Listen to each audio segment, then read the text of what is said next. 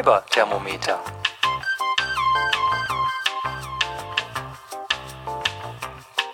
Hallo und herzlich willkommen zur dritten Folge vom Fiberthermometer. Heute kann ich das auch wieder aussprechen und erinnere mich daran, wie ich meinen eigenen Podcast genannt habe. Und letztes Mal war das ja immer noch so ein bisschen mehr Fieber als Fiber. Aber nun gut, ich arbeite dran. Ja, ich bin heute eigentlich relativ unfit. Das heißt, wenn ich ein bisschen zwischendurch Unsinn sabbel, seht's mir nach. Ich das hier irgendwie mit der Mutter aller Kopfschmerzen, aber ich hatte mir irgendwie ziemlich, ziemlich feste vorgenommen, heute dann doch aufzunehmen. Und so habe ich den ganzen Tag damit verbracht, mir mein Zeug zusammenzuschreiben. Und mit der, ja, mit der Konzentration, das war manchmal so eine Sache. Ich bin ja zwischendurch spazieren gewesen. Ich habe versucht, mich mit heißen Dinkelkissen auf dem Nacken so langsam wieder äh, aufzurichten. Aber irgendwie brauchte es heute ein bisschen länger, bis ich mein Zeug zusammen hatte. Ich hoffe, das äh, wirkt sich nicht allzu negativ auf das Ergebnis aus, was ihr dann auf die Ohren bekommt. Was habe ich denn heute dabei? Ich habe was zum Thema dies und das, zum Thema Stricken, Spinnen, dann natürlich Lost in Translation, einen kleinen Nachtrag in der Rubrik Fiberthermometer unterwegs und natürlich einen Fototipp. Dies und das. Eigentlich wollte ich zu dem Brigitte-Artikel von Heide Fuljan, ihr wisst schon, diesen Häkeldiplom oder warum der DIY-Trend ein Ende haben muss, eigentlich wollte ich mich dazu nicht äußern. Ich habe den Artikel gelesen. Ich habe mich sehr, sehr geärgert. Nicht, weil ich mir den Schuh irgendwie anziehe, sondern einfach, naja, aus vielen, vielen verschiedenen Gründen. Und nachdem ich die 900 oder wie viel auch immer Kommentare gelesen habe, dachte ich mir, da gibt's eigentlich nichts mehr zu, zu sagen. Und danach habe ich noch einige sehr gute Blogartikel zu dem Thema gelesen und ähm, habe insgesamt sehr, sehr viel Richtiges dazu aufnehmen können und leider auch viel, dem ich nicht zustimmen kann. Naja, und irgendwie kommt diese Diskussion aber dann doch wieder hoch, sei es in den Reaktionen auf ähm, Ziskas Podcast-Folge, in der sie dazu was gesagt hat, oder halt in Reverie oder auf dem ein oder anderen Blog. Und jetzt äh, kann ich nicht anders und fang doch mal an, das ein oder andere zu dem Thema in den Podcast reinzugrübeln, sozusagen. Ja, warum das, was Frau Fuljan beschreibt, ähm, ja eigentlich fordert, nichts, aber auch rein gar nichts mit Emanzipation oder gar Feminismus zu tun hat, das hat ja unsere liebe Ziska, die Diesel, in ihrem Podcast sehr treffend beschrieben. Dem stimme ich absolut zu und ich will dem auch nichts hinzufügen. Stattdessen verlinke ich die Folge nochmal im Podcast-Blog, wen es interessiert. Ähm, ich fand die Gedanken sehr, sehr stimmig und ähm, das ist auf jeden Fall hörenswert. Was mich persönlich unheimlich fuchtig macht, ganz abgesehen davon, dass mir jemand erzählt, wie ich gefälligst zu sein habe, ist, dass Frau Folians Kommentar suggeriert, dass es irgendwie Tätigkeiten oder Fähigkeiten gäbe, die wertiger seien als andere. Und ähm, das ist was, da sträuben sich mir immer die Nackenhaare und, und das schon irgendwie seit sehr lange in meinem Leben. Ich ich habe schon zu Schulzeiten gehasst, wenn ich für gute Noten in Mathe oder Naturwissenschaften mehr gelobt wurde, als vielleicht für eine Eins in Deutsch oder eine gute Note in Kunst. Und das hat sich auch bis heute irgendwie nicht geändert. Ich bin absolut und hundertprozentig davon überzeugt, dass eine Gesellschaft Vielfalt braucht, um zu funktionieren. Und Klammer auf, ja, damit meine ich Vielfalt in jeglicher Hinsicht, Klammer zu. Und Kultur und Gesellschaft die werden doch nicht alleine durch Naturwissenschaften oder alleine durch Mathematik oder alleine durch Journalismus oder alleine durch Kunst und Theater gebildet. Damit wir eine funktionierende Gesellschaft haben und eine, und eine reiche Kultur, braucht es doch alles davon. Da braucht es Kunst und Handwerk, da braucht es Ärzte und Hausfrauen, da braucht es, ja, ich meine, Sprache, Kunst, Lebensklugheit, Miteinander sich um sich selbst und um andere kümmern können. Das alles, das funktioniert doch am besten, wenn, wenn jeder dazu beiträgt, was er dazu beitragen kann. Also ich meine damit den Teil, den er besonders gut kann oder wo, wo er besonders begabt ist oder wo er besonders viel Energie und Herzblut hineingeben kann. Und das ist nicht immer einfach. Es ist ja auch heute absolut ein Privileg, sein Hobby oder seine Leidenschaft zum Besuch, Beruf machen zu können. Und ähm, das führt leider dazu, dass viele von uns möglicherweise einer Erwerbsarbeit nachgehen, ähm, um den Lebensunterhalt oder auch den gewünschten Lebensstandard sichern zu können. Aber oft hat der Beruf eben nichts damit zu tun, was man am besten kann. Und ähm, er spiegelt schon gar nicht das, was wir am liebsten tun, häufig genug. Und ich finde das total schade. Und weil ich das so schade finde, habe ich auch eine gewisse Sympathie für das Konzept des bedingungslosen Grundeinkommens. Aber das jetzt hier ähm, tiefer auszuwalzen würde zu weit gehen. Vielleicht packe ich ein paar Links ins Blog. Aber naja, nochmal zurückzukommen auf dieses, manche Dinge sind wertiger als andere. Ich meine, klar kann man im Leben nicht immer, all, immer die Flinte ins Korn werfen, sobald es mal schwierig wird. Darum geht es ja auch nicht. Also Disziplin und Durchhaltevermögen muss man manchmal haben, aber nur weil man sich für eine Sache quälen muss, und das schreibt sie ja da drin, macht es ein, eine Sache nicht wertvoller. Nicht für mich und auch nicht für mein Umfeld oder die Gesellschaft. Ich meine, im Gegenteil, ich glaube, manchmal kann es echt weiser sein, sich nicht zu quälen und sich stattdessen mal zu fragen, was man eigentlich wirklich will oder was man wirklich gut kann. Und das ist bei weitem nicht trivial, weil einem der Blick auf das, wo die eigentlichen, wo die eigenen Stärken liegen, auf das, was man wirklich gerne tut, einem entweder durch Erziehung, durch Konditionierung oder auch durch gesellschaftliche Strukturen, glaube ich, total oft verbaut ist. Es ist gar nicht mehr so einfach, sich gegenüber ehrlich zu sein oder ehrlich sein zu können im Hinblick darauf, wo die eigenen Talente liegen oder im Hinblick darauf, was man gerne tut. Also ich habe zum Beispiel Physik und Deutsch auf Lehramt für Sekundarstufe 2 studiert also ich bin nicht Lehrerin geworden, aber ich habe das erste Staatsexamen. Aber nur weil ich mehrere Anläufe gebraucht habe, um meine Scheine und Prüfungen in theoretischer Physik zusammenzukriegen, ist dieses Fach nicht wichtiger für mein jetzt anders gewähltes Berufsleben. Und es ist nicht wichtiger für meine Persönlichkeit und es ist schon gar nicht wichtiger für die Gesellschaft, als die vielleicht die Fähigkeiten, sich um eine Familie kümmern zu können, Kranke zu pflegen oder einen tollen Text zu schreiben. Und im Gegenteil, wenn ich mich jetzt zurückerinnere an die vielen Stunden, Tage, Semester, die ich verbracht habe, um ähm, ein Physikstudium zu schaffen, ohne Mathe dazu zu studieren. Ähm, ich frage mich heute, was ich mit meiner Zeit vielleicht Sinnvolleres hätte tun können. Ehrlich jetzt. Also nicht, dass es mir, dass es nicht doch irgendwo dazu beigetragen hätte, dass ich den Beruf ergreifen konnte, den ich jetzt ergriffen habe. Aber ich weiß nicht. Also ich, ich bin nicht sicher, dass es genau das ist, was mich ausmacht. diese Scheine in theoretischer Physik. Ähm, nein, ich bin ganz sicher, dass es nicht das ist, was mich ausmacht. Und ich glaube auch nicht, dass ich deshalb ein wertvolleres Mitglied dieser Gesellschaft bin. Und ich schaue deshalb auch nicht auf andere Leute herab, die sich vielleicht für irgendwas weniger quälen mussten. Vielleicht haben sie einfach nur weiser und klüger gewählt. Und ähm, ja, ich, äh, ach, ich kann gar nicht sagen, wie sehr ich mich darüber echauffieren kann, dass es diese Wertigkeitsdebatte gibt. Das ist für mich was ganz Schlimmes.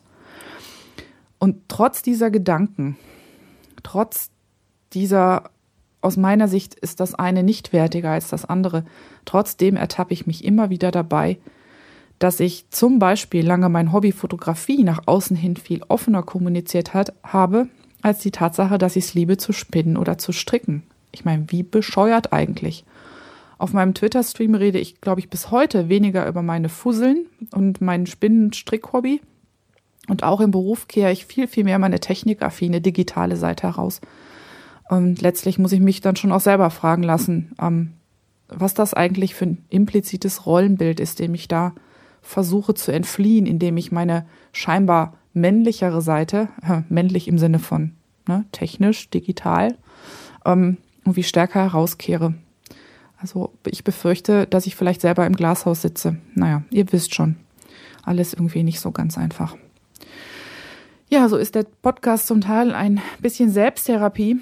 Vielleicht will ich ja, nee, ganz bestimmt sogar, will ich bewusst über meine Handarbeitsseite reden und damit ein bisschen ausbrechen aus diesem impliziten Verstärken von überkommenen Rollen und Selbstverständlichkeiten. Ich bin, wer ich bin und ich bin das mit beiden Seiten meiner Persönlichkeit, mit der analogen und mit der digitalen. Und ich ähm, bin viel mehr als als nur der Beruf, den ich erlernt habe. Ich habe ich hab Leidenschaften, ich habe Gefühle und meine Persönlichkeit ist sicherlich von, von vielen Dingen geprägt. Und ähm, ja, Wertigkeit von Tätigkeiten, das ähm, passt für mich irgendwie nicht zusammen. Stricken. Ich stricke seit einiger, äh, seit einiger Zeit jetzt ähm, deutlich fleißiger an meinen UFO-Socken, den Retangolo, die ich beim letzten Mal schon erwähnt hatte. Und so langsam stellt sich auch der Spaß wieder ein, mit äh, selbstgesponnener Wolle an einem coolen Muster zu stricken. Irgendwie hat es jetzt in meinem Kopf Klick gemacht und ich muss für das Muster nun endlich nirgendwo mehr auf den Zettel gucken. Und ähm, ja, so ist jetzt die erste Socke fertig und bei Nummer zwei bin ich auch schon einen Mustersatz über der Ferse. Ich stricke die Socken ja von der Spitze zum Bündchen. Und auch diesmal habe ich wieder die im Moment so viel besprochene Fish Lips Kiss Heel eingestrickt. Und ähm, ja, das war auch die erste Anleitung, nach der ich eine gescheite Ferse mit verkürzten Reihen hinbekommen habe. Ich hatte sonst immer super Probleme mit so schlabbrigen Maschen in der Nähe von den Umkehrpunkten der verkürzten Reihen.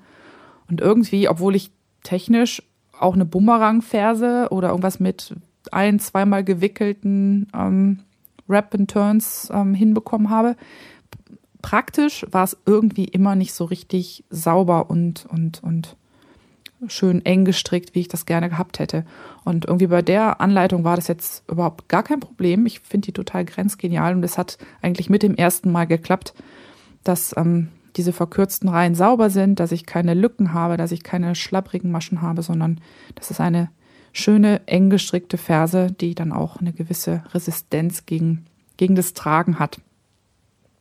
Und ähm, ich glaube, ich habe jetzt seit über einem Jahr keine andere Ferse mehr gestrickt. Ich war vorher so ein ähm, Fersenwandstricker, also in der Regel so mit, ähm, mit Hebemaschen, um die zu verstärken. Und dann entweder eine Herzchenferse oder etwas stärker abgerundete Hufeisenferse dann unterhalb quasi der Fersenwand. Und ähm, für mich passt aber die mit den verkürzten Reihen viel, viel besser am Fuß. Ich habe einen super flachen Spann. Man könnte auch sagen, äh, ich habe Senkspreizfüße. Und ähm, durch die Spickelzunahmen bei Fersen mit Fersenwand hatte ich irgendwie immer zu viel Material überm Spann, was dazu führte, dass eigentlich die Socke nach irgendwie ein, zwei Stunden Tragen schon anfing, sich so um meine Füße zu, zu ringeln. Einfach da war dann einfach zu viel Material und wenn ich versucht habe, die Socke im Schuh anzuziehen, dann ging das zwar, aber dann hatte ich in der Regel über der Fersenkappe vom Schuh dann irgendwie noch so ein Wulst, wo dann der überschüssige ähm, Socken sozusagen sich dann so äh, in Falten legte. Und das habe ich jetzt nicht mehr, weil halt eben diese Spiegelzunahmen nicht da sind. Das ist alles äh, sehr, sehr viel länger, sehr straff am Fuß, auch noch nach einem ganzen Tag tragen. Und auch im Schuh sitzt die irgendwie viel besser.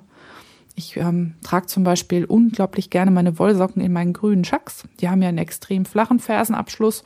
Und selbst da kommt irgendwie nichts über den, kommt kein Wulst nach oben gekrochen und das sitzt alles super, das reibt nicht, das macht keine Blasen. Ich kann damit auch ein paar Kilometer spazieren gehen und ähm, so funktioniert eine Socke, eine Stricksocke für mich richtig gut.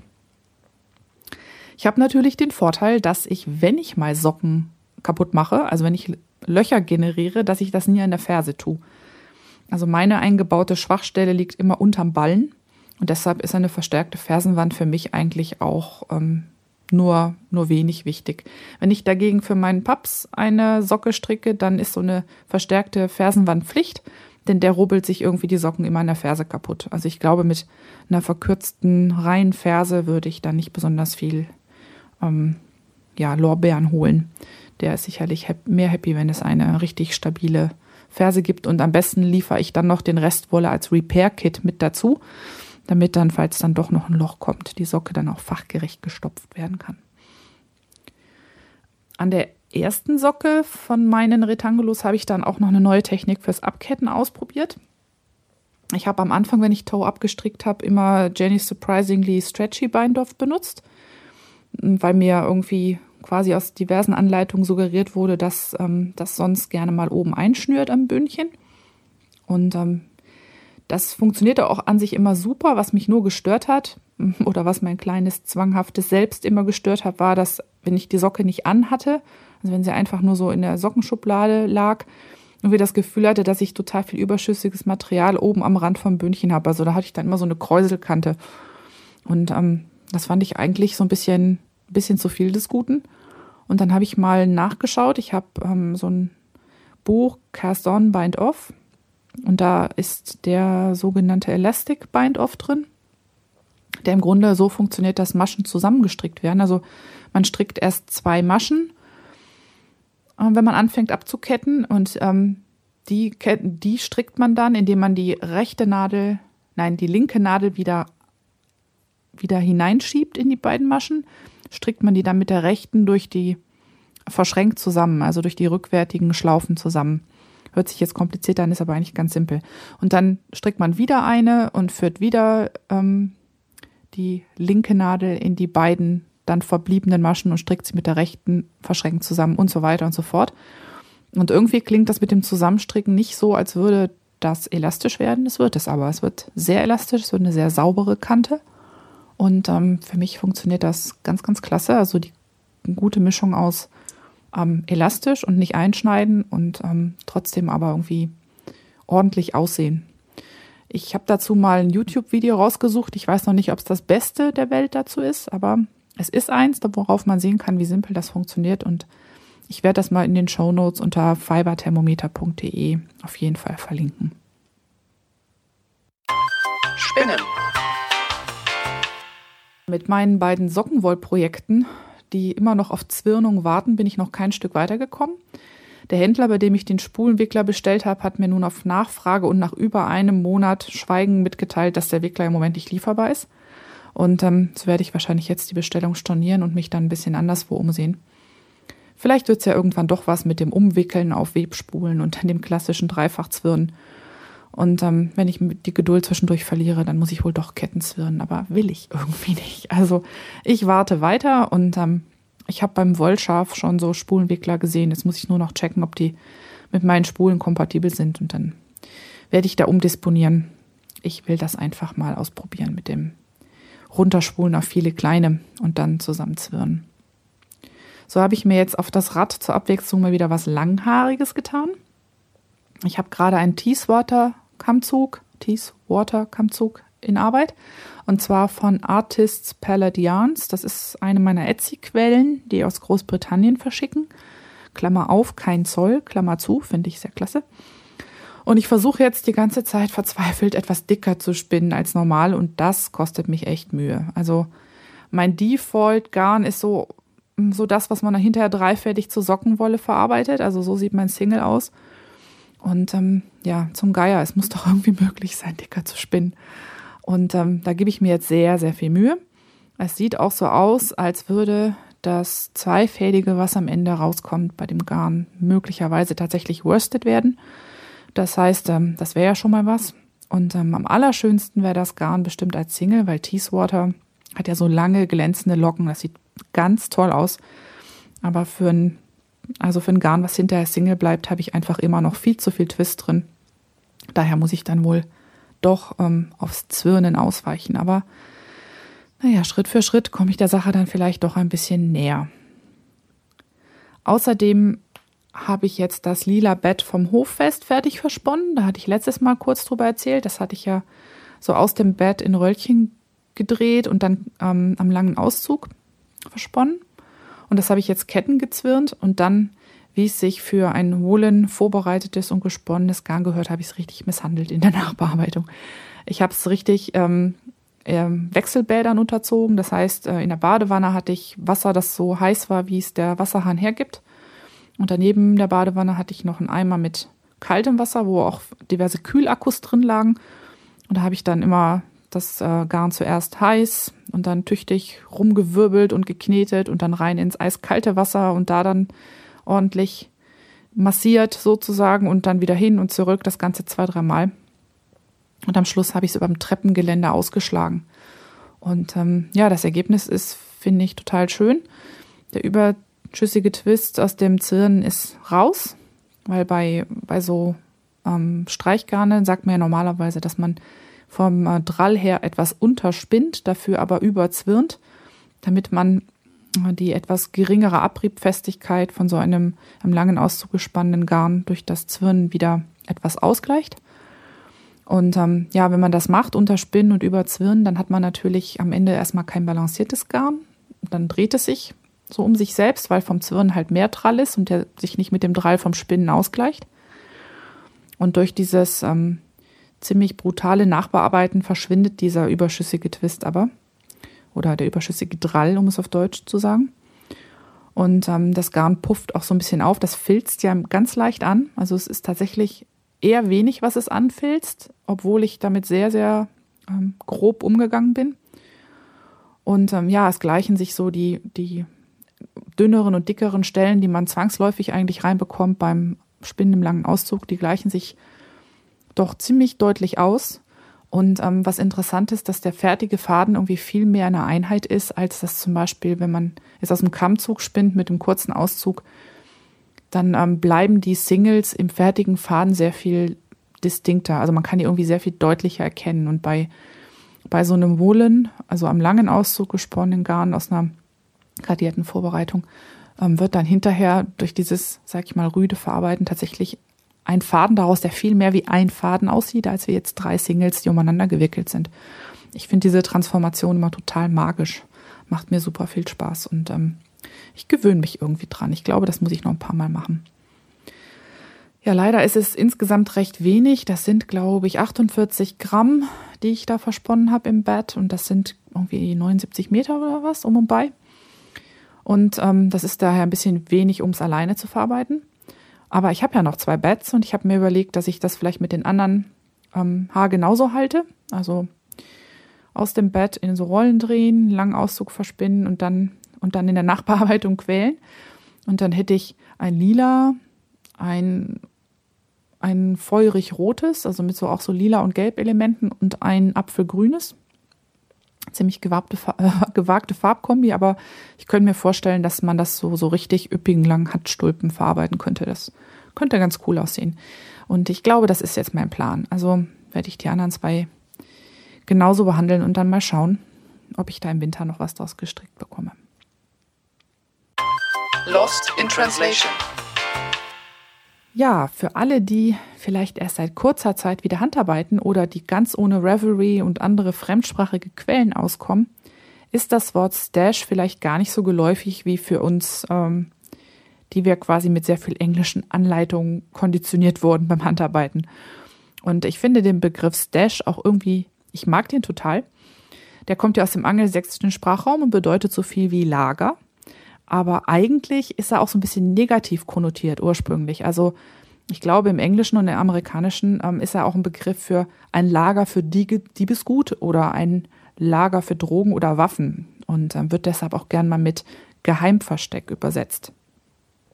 Und so kann to stash genauso gut für etwas lagern stehen, als auch für etwas beiseite schaffen. Und das finde ich irgendwie total ähm, passend, denn je nach Gemütslage unseres Partners äh, slash Ehemanns oder Mitbewohners kann natürlich eindeutig beides zutreffen. Also entweder man lagert mit ganz viel Spaß seine Wolle oder man schafft sie in irgendwelche dunklen Ecken beiseite, damit nicht auffällt, wie viel man wieder angesammelt hat. Ups, nochmal zurück.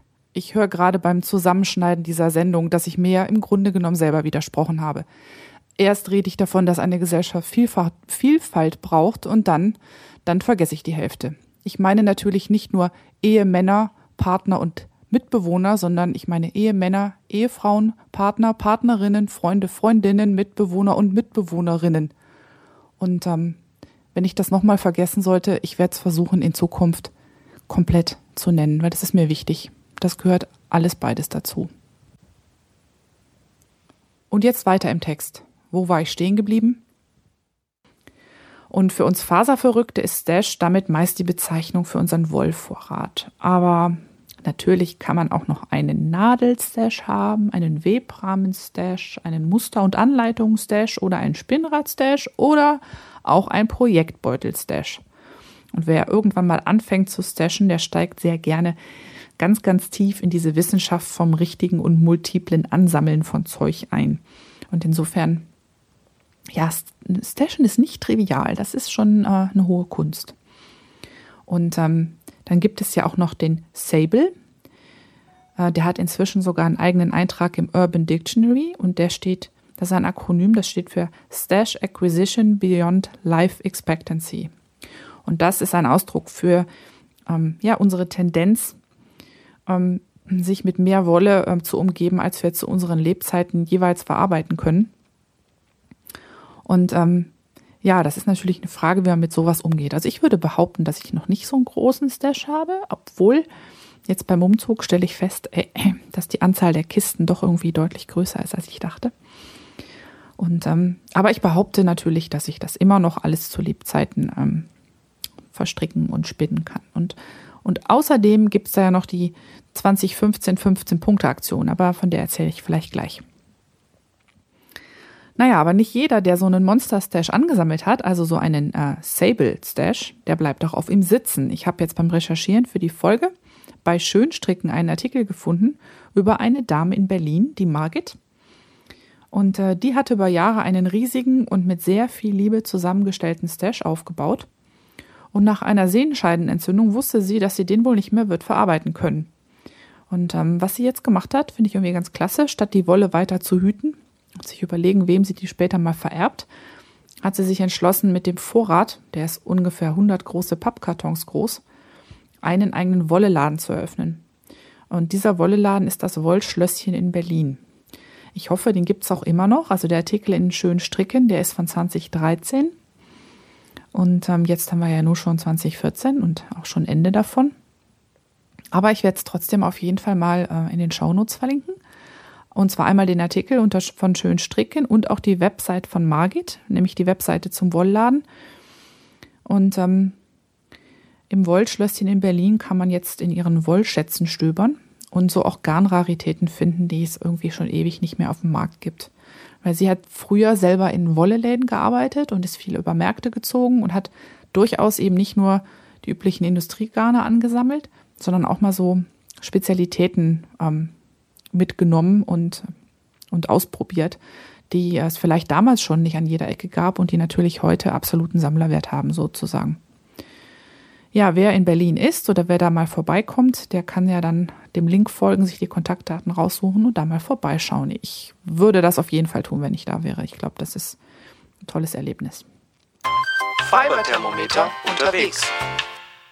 Ja, in der Rubrik gibt es heute nur einen kleinen Nachtrag. Einige von euch haben mich nach der letzten Folge von Bildern aus Rhinebeck gefragt und ich muss gestehen, dass ich kaum was Gescheites mit nach Hause gebracht habe. Ich habe euch das ja erzählt, Information Overload und so. Und ich war einfach derart ähm, abgelenkt von all dem, was ich da an Eindrücken serviert bekommen habe, dass es mit dem Fotografieren irgendwie nicht wirklich was geworden ist. Aber ich hatte ja meinen Chronist dabei, also Chris, meine bessere Hälfte. Und der hat zwischendurch immer wieder mit dem iPhone bewegte Bilder aufgenommen, also sowohl von mir als auch von der Umgebung. Und ähm, ja, ganz ehrlich, ähm, das war für mich irgendwie so ein bisschen so eine zwiespältige Geschichte, vor allen Dingen, wenn ich drauf war oder besonders dann, wenn ich drauf war. Ich finde es schon schwierig, im Podcast meine eigene Stimme zu hören, aber mich selbst auf Video zu sehen, das ist für mich was, wo ich, wo ich mich echt noch dran gewöhnen muss. Und ähm, das, ja, das ist auch der Grund, warum ich wahrscheinlich so bald keinen Videopodcast mache. Aber naja, ähm, das ist so Konfrontationstherapie. Mit und mit wird's besser. Und ähm, ja, als wir wieder zu Hause waren, hat ähm, Chris das dann sehr liebevoll und sehr viel professioneller, als ich das je könnte, zu einem Video zusammengeschnitten. Und das Video ähm, werde ich gleich, während ich, wenn ich schneide und äh, mich um das Audio kümmere, werde ich es auf YouTube hochladen und zusätzlich auch in die Show Notes auf äh, fiberthermometer.de einbetten.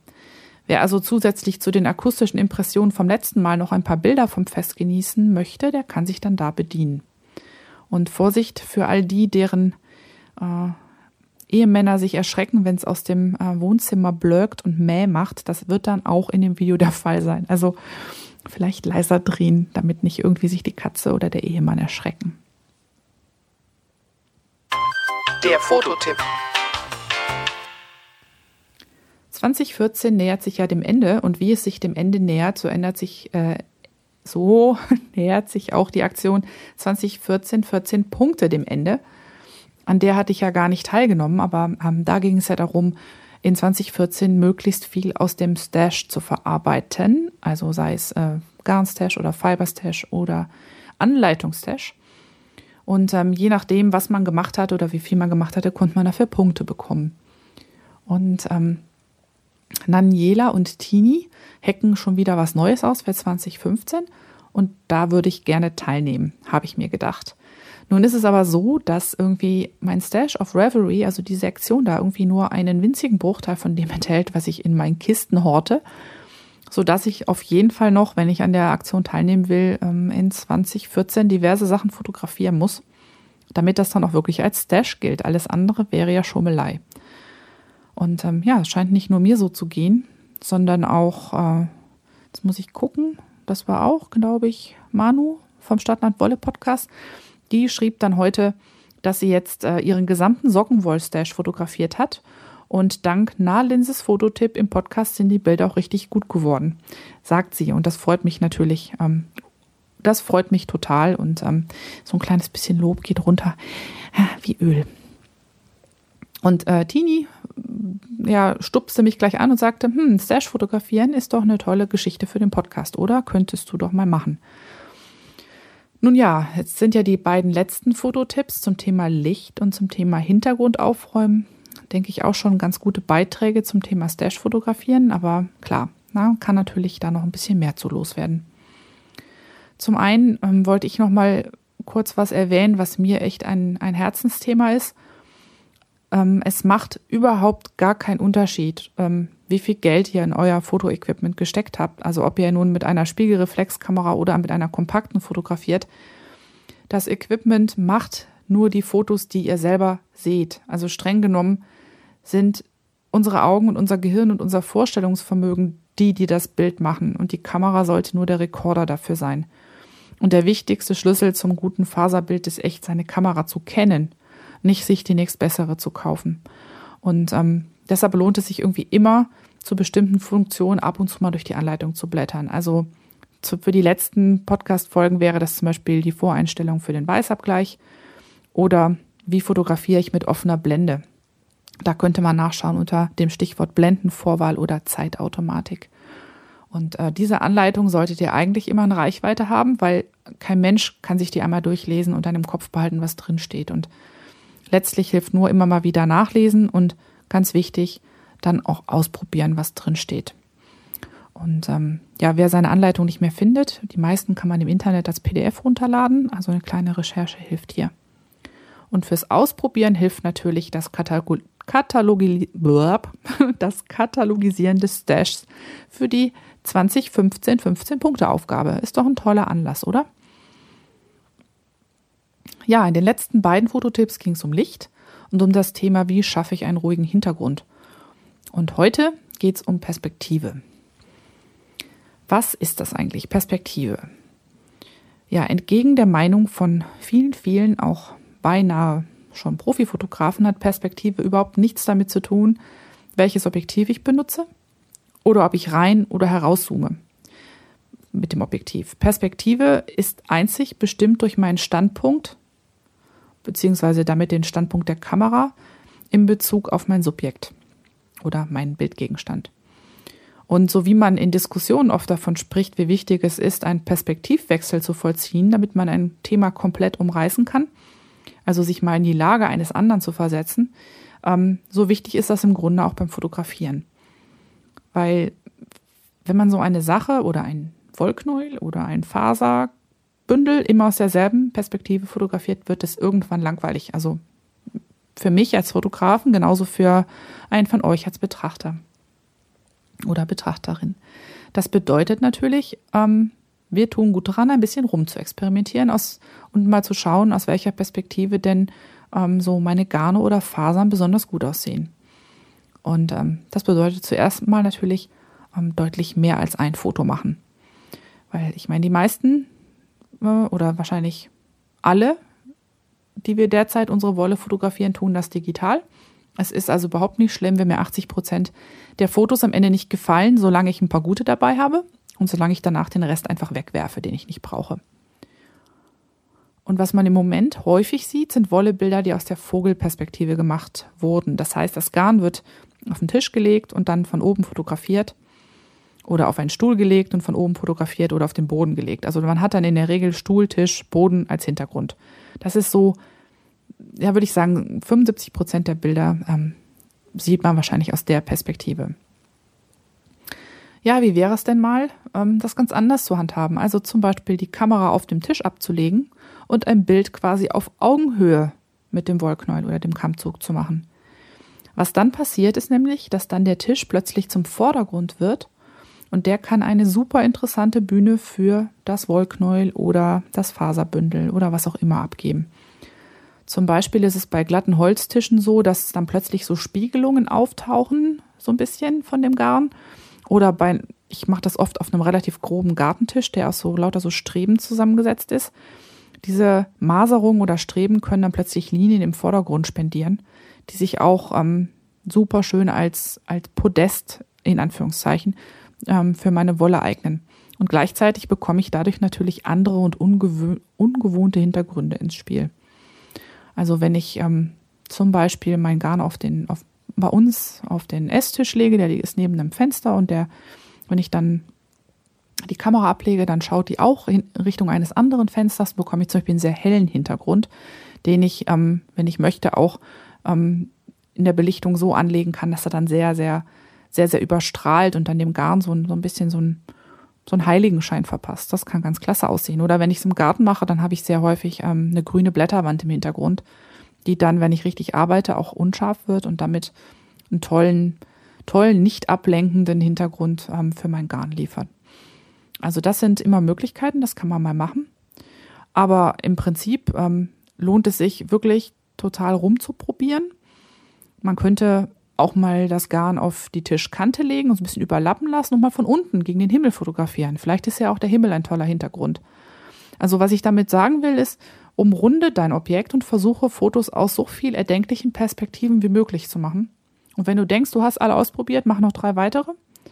Vielleicht ähm, ist ja was dabei, was auf den ersten Blick total blödsinnig gewirkt hat, aber hinterher wirklich ein tolles und interessantes Wollebild gibt, weil man es eben nicht schon tausendmal so gesehen hat. Also Mut zum Experimentieren und Mut zu verrückten Perspektiven. Ja, und immer dran denken, am schönsten und natürlichsten geraten die Bilder einfach mit ähm, auch natürlichem Licht. Und ähm, dafür braucht man oft auch gar nicht so schrecklich viel Licht. Also ähm, ich hatte eine Mail bekommen von einem Freund von mir, der sagte, ja, ich sehe, dass deine Bilder auf mit natürlichem Licht gemacht wird. So viel haben wir bei uns in der Wohnung gar nicht. Und meine Antwort war, ja, wir auch nicht. Also ganz viele von den Fotos, die entstehen bei mir morgens auf dem Esstisch, kurz bevor ich zur Arbeit gehe. Und da ist meistens gerade mal so viel Licht, dass ich meine Kaffeetasse finde, ohne das Licht anzumachen. Aber wenn ich die Kamera auf dem Tisch auflege, kann ich auch nicht verwackeln. Dann kann ich also auch einfach länger belichten, so lange bis so viel Licht auf dem Sensor ist, wie ich brauche, dass das Bild gut belichtet ist. Und da, da gibt es sehr, sehr viele Möglichkeiten, das einfach mal auszuprobieren. Selbst wenn man halt unter der Woche arbeitet und nicht oft zu Hause ist bei viel Licht. Oder halt eben, wie gesagt, doch aufs Wochenende warten und das mal, mal wieder mit nach draußen nehmen, das Zeug, was man ähm, gestrickt hat oder woraus man was stricken möchte. Und ähm, ja, und auch weit verbreitete Irrtum, man braucht eben keinen sonnigen Tag, um gute Bilder zu machen. Im Gegenteil, ein diffuses, gleichmäßiges Licht, wie es so von einem bewölkten Himmel kommt, ist eigentlich perfekt für schicke Produktbilder, weil es ist eben eins, nämlich gleichmäßig, während Sonne zwar toll ausleuchten kann in bestimmten Bereichen, aber halt auch für tiefe, tiefe Schatten sorgen kann, die dann auf Fotos gerne mal fast schwarz zulaufen. Und ähm, ja, so Licht von bewölktem Himmel ist sehr, sehr viel einfacher zu managen und bietet einem, falls man in einer Software nachbereitet, auch noch viel Luft, um ein bisschen mit den Kontrasten zu spielen. Also, das wäre jetzt so mein Tipp für heute. Zum einen nochmal die Erinnerung an das Thema natürliches Licht und zum anderen doch die, ähm, der Tipp, mal ein bisschen mit den Perspektiven zu experimentieren und mal das ein oder andere Ungewöhnliche mit dem Garn anzustellen. So, dann bin ich für heute auch durch durch meinen Podcast. Ich wollte noch mal loswerden, dass ich mich auch diesmal wieder sehr, sehr über Feedback gefreut habe. Es hat Kommentare gegeben in der Gruppe Podcasting auf Deutsch. Es hat äh, die ein oder andere, ähm, die eine oder andere Rückmeldung per Message oder per Mail gegeben und das finde ich ganz großartig. Und äh, deshalb erwähne ich das hier nochmal. Also Feedback oder Themenwünsche könnt ihr gerne abgeben in der Gruppe Podcasting auf Deutsch. Da gibt es einen eigenen Forum-Post zum Podcast Fiber Thermometer. Dann gibt es natürlich die Shownote-Seite, äh, Schrägstrich den Blog unter fiberthermometer.de. Dort kann man kommentieren. Das freut mich auch immer sehr, weil so ein Blog ohne Kommentare sieht irgendwie auch so sehr nackig aus. Und wer lieber per Mail schreiben möchte, kann das tun unter moni.fiberthermometer.de. So, das war's dann für heute. Dann zurück an die Nadeln, Schrägstrich zurück ans Spinnrad. Habt viel Spaß mit euren Fasern und ähm, ja, wir hören uns bald wieder bei der nächsten Folge vom Fiberthermometer. Bis dahin, macht es gut. Tschüss.